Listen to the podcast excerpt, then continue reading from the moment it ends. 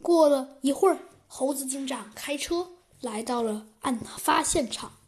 猴子警长掏出了他的放大镜，左右都看了一遍，然后冷笑了一声，说：“哼，小鸡墩墩，你把那些人给我带上来吧，我差不多已经知道案件的真相了。”好的，猴子警长。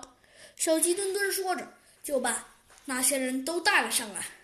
哼，你们都诚实交代吧，说谁是凶手？我才不是呢！对呀，对呀，他怎么说我是啊？我才不是！对呀，哼，不承认是吧？好吧，小鸡墩墩，把那个交出来。只见小鸡墩墩把那辆。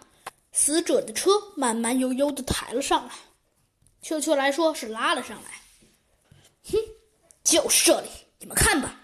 只见猴子警长指着车门那儿的一块大凸起，说道：“哼，这完全可以证明，这件事情根本就不是什么自杀案件，而是一个人搞的鬼。怎么可能啊？对呀，对呀，你看。”这个大凹凸就是一个人用一个非常巨大的石头砸到这上面的，我说的对不对？死者的父母不对，确切来说是科技鼠。